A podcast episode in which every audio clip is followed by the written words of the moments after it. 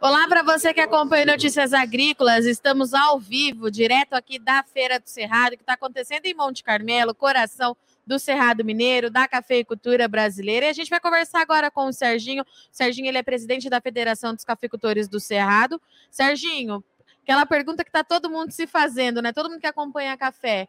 Vem uma safra mais positiva por aí. Pelo que eu andei olhando aí pelas lavouras, está mais bonita do que um ano atrás. Graças a Deus, depois de dois anos de safras muito ruins, o Cerrado vai ter uma safra boa poderia ser muito melhor se nós não tivéssemos perdido 22 mil hectares com geada.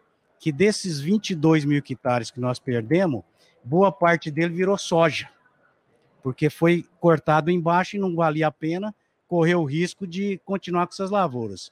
Então, nós acreditamos, pelas estatísticas nossas, que nós devemos ter uma safra em torno de 6 milhões e meio de saca.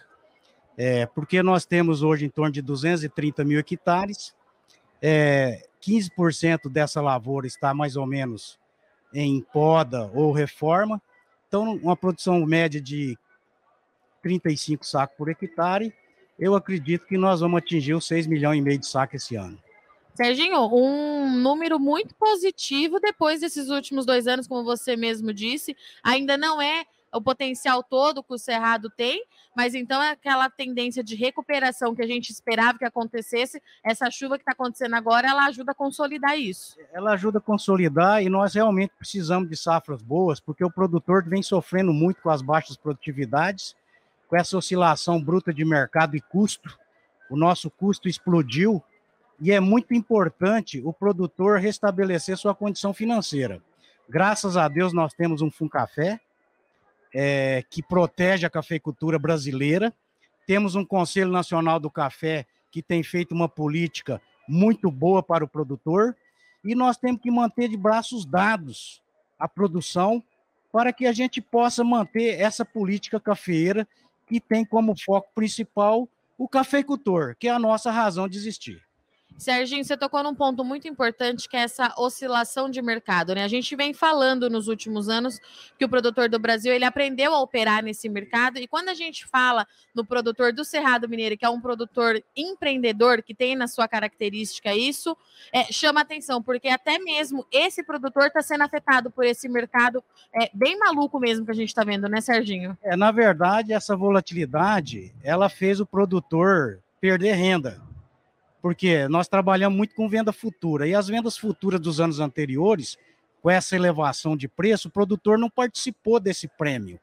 Então, agora, a gente espera que com essa safra, o produtor possa participar mais e que ele não perca o foco, continue realizando suas vendas futuras, porque o mercado é cíclico. E lembrando que nós precisamos usar essas ferramentas a nosso favor, como call, uma copa proteger do frio, para o produtor ter coragem de vender futuro. Então é muito importante o produtor se orientar na sua cooperativa e usar essas ferramentas, porque a volatilidade também ajuda o produtor nessas ferramentas de derivativo, de call, para que ele possa realmente garantir sua renda. Em relação é, a esses preços praticados hoje, né, Serginho? Pelo que eu vi mais cedo, nessa quarta-feira, Nova York recuando de novo, a gente falando muito de fatores macroeconômicos, porque dentro do café a gente ainda tem uma dúvida muito grande em relação à oferta, e aí a gente não fala só de Brasil, fala nas demais origens produtoras. Mas esse preço hoje, ele é viável para o produtor? É, esse preço hoje, com o custo do ano passado, está na casca. Por quê? Temos que lembrar que nós compramos adubo ano passado a 6 mil reais a tonelada. Então, esse custo do atual safra tá legal.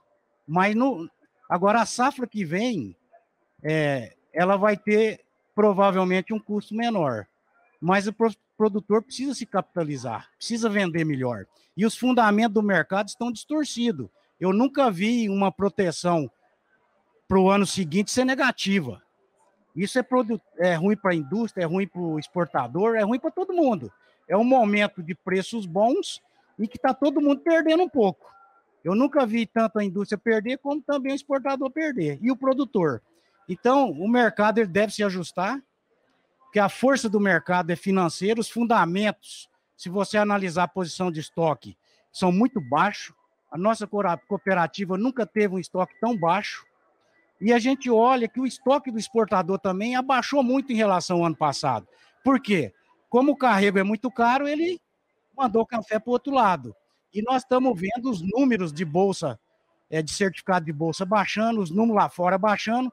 Então, significa que nós, até chegar a colheita e pôr café novo no mercado, nós podemos ter um estresse aí. Sem contar os climatologistas que estamos na era do resfriamento. Então é por isso que eu falo que tem que usar ferramentas de proteção, porque se cada um acontece um fenômeno climático aí, climático, infelizmente nós teremos preços aí malucos e vai ser muito ruim para a cafeicultura.